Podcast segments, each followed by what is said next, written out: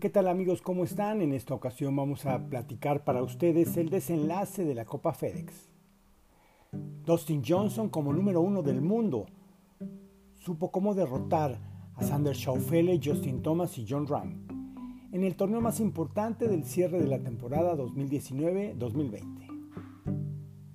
En el denominado Tour Championship celebrado en la cancha de East Lake, el escenario donde se llevó a cabo el final de la FedEx Cup. El norteamericano firmó una tarjeta final de 68 impactos, 2 bajo par y un score acumulado de 21 abajo para el evento. Fue tal la ventaja que logró conseguir que simplemente dosificó su esfuerzo final para llevarse la copa. Con 5 golpes de ventaja y scores de 67, 70 y 64, más un 10 bajo par para el comienzo, Johnson fue simplemente el líder a vencer. Sander Schaufele y Justin Thomas salieron con 14 bajo par en el acumulado y simplemente no pudieron más que darle brillo a la actuación de Johnson, originario de Carolina del Sur y hoy gran campeón. Aunque atacaron con verdis tempraneros, Schaufele y Thomas tuvieron en contra el hecho de no haberse empoderado para darle pelea a Johnson y este último simplemente nunca dejó que se crecieran.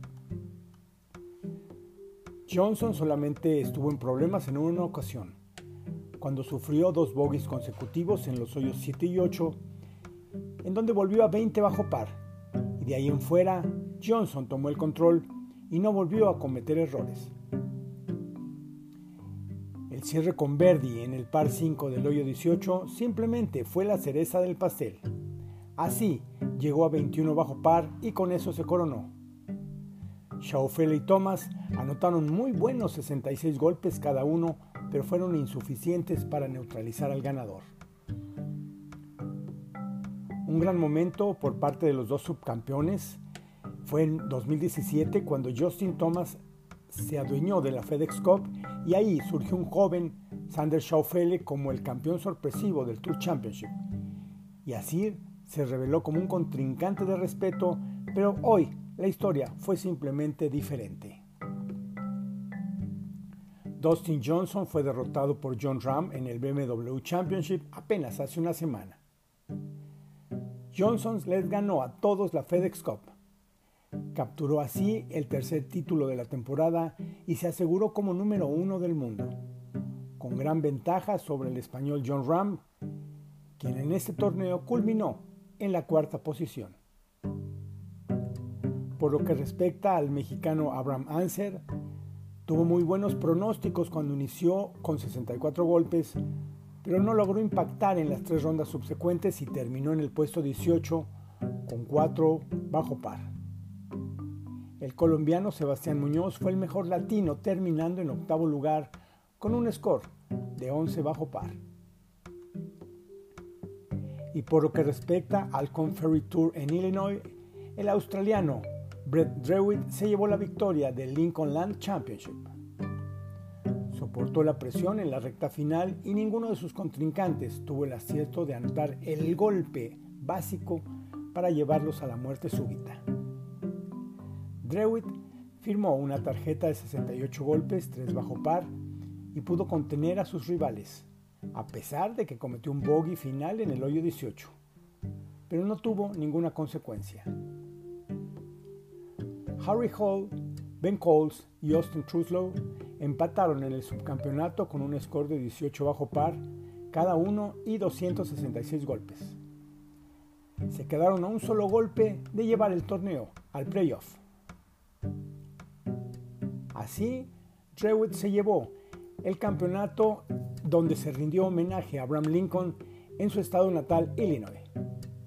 El campeón firmó 265 impactos, 19 bajo par, conquistando así el primer título de, ascenso del circuito del PJ Tour. Trewitt, quien había arrancado con 16 bajo par, a solo dos de Charlie Saxon, quien hasta esos momentos era el líder con 18 bajo par, supo bien hacer las cosas para llevarse la victoria. El argentino Fabián Gómez cerró con vuelta de 70 para un acumulado de 275 golpes 9 bajo par en el puesto 35. Augusto Núñez quedó un poco más atrás y con una ronda final de 69 y un score acumulado de 279 5 bajo par, culminó en el puesto número 53. Finalmente, Marcelo Rosso, con un score de 280, terminó en la posición 59 con un recorrido final de 69, 2 bajo par. Finalmente en Indiana se llevó a cabo el Fort Winds Invitational, un evento de la temporada del circuito de ascenso de la LPGA.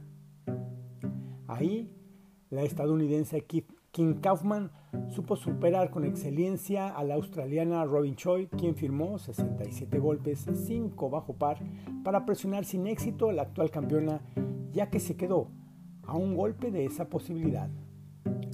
Vince Kaufman fue la única jugadora del field que anotó tres vueltas por debajo de los 70 golpes, con parciales de 67, 69 y 69 para llevarse la victoria con 205 impactos, 11 bajo par.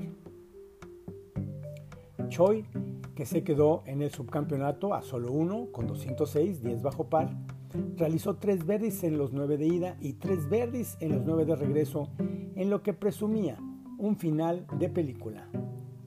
Sin embargo, los errores también cuentan y Choi los hizo. Un lamentable bogey en el hoyo 17 la dejó fuera de sus aspiraciones al título.